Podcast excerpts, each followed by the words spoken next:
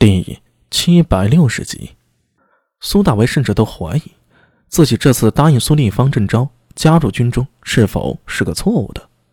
之前无论是尉迟恭，又或者是苏立方，都认为自己应该在军中历练一番，有军功傍身才好挺直腰杆。就连武媚娘也托王府来传话，让他安心在军中尽职本分。这次决定真的错了吗？要是没有应召入伍，现在在长安。应该是喝的烧刀子，做着生意，破着案子，回家有聂苏，有柳娘子，有周良他们。现在什么都没有，只有西北的苦寒，滴水成冰的寒气，不断从帐篷缝隙钻了进来。耳边听到的是外面呼呼刮过的西北风，睡不着，索性翻身坐了起来。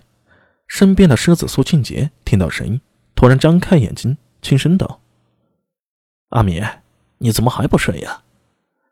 苏大为摇了摇头，睡不着。帐篷另一头，陈楚四正睡得香甜，嘴里发出无意识的嘟囔声，他们三这次都是应征入伍，编入斥候营。陈楚四为营校尉，苏庆杰为副，苏大为资历最浅，目前身为队长，下辖三伙，每伙五十人，也就是百五十人。苏庆杰。干脆的翻身坐了起来，揉了揉自己的头发。今晚是谁在外面巡守？你是有点不放心吗？呃，没有，就是你不觉得我们这次进兵太慢了吗？马上入冬了，这仗怎么打呀？呃，这不是你我操心之事吧？苏庆杰有些愕然。这仗如何打，都由大总管决定。话虽如此，话还没说完，突然感觉眼皮一跳，有人将帐篷窗户掀开了，凛冽的夜风随着这个动作猛地灌了进来。帐内灯光急闪，一个朦胧的人影站在帐篷口，用有些拗口的唐语说道：“小伟，对阵，外面有情况。”正在打呼噜的声音突然中断。陈楚四一个翻身坐了起来，露出毛茸茸的胸膛。他的双目圆睁，急道：“出什么事了？”我手下兄弟发现有人在窥探我军。苏大为立时与苏庆杰对视一眼，这就不是小事儿了。深夜窥探唐军者，莫非是突厥人？先别急，未必是敌人。苏庆杰想了想，说道：“嫣然都护府这边。”胡族甚多，兴许是铁勒回各的牧人也未可知。我去看看。苏大为站起身来，看了一眼想要站起来的陈楚思。啊，你们就别去了，我先去看看情况再说。有消息立刻回报。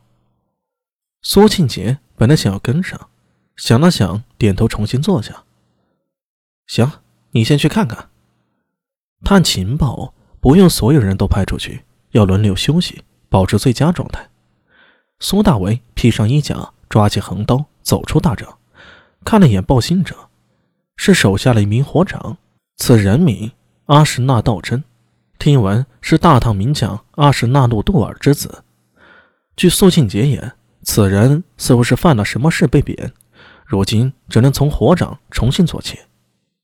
苏大为看了他一眼，阿什纳道真。脸庞线条棱角分明，两肩宽阔，背负角弓，鼻梁高挺，深邃的双眼透出唐人少有的灰褐色。他的嘴唇极薄，站立在那儿，唇线微抿着，看起来有些孤傲。苏大为简短的说道：“带路。”是。阿史那道真转身在前带路，穿过营帐，有斥候营的兵卒牵了战马，两人翻身上马。身边又跟了一伙人，和巡营兵对好暗号，驱马出营。马蹄敲打着冰冷的冻土，发出富有节律的哒哒声。阿史那道真抬头看看星空，辨认了一下方向，指着北边道：“应该是那个方向。我的人跟过去了，不知道情况如何。对阵随我来。”五十余人在星月光芒下，小心地驱着马向北边赶去。跑出数里之后。阿什纳道真做了个手势，在他身边的一骑马上人也是突厥相貌，飞快地翻身下马，蹲在地上摸了摸，是这边没错。这里还有马粪，是新鲜的。走，继续追。在前方十余里，便是阿尔泰山脉。这片大草原上民族甚多，远的就有普古、铜锣、伟哥、拔野古、富罗病号斯金、蒙尘、吐鲁哥、思吉、魂、胡血等诸系，势力错综复杂。大唐想要稳住这边的局面，着实不易。又往前赶了李许，苏大为突然面色一变：“不对！”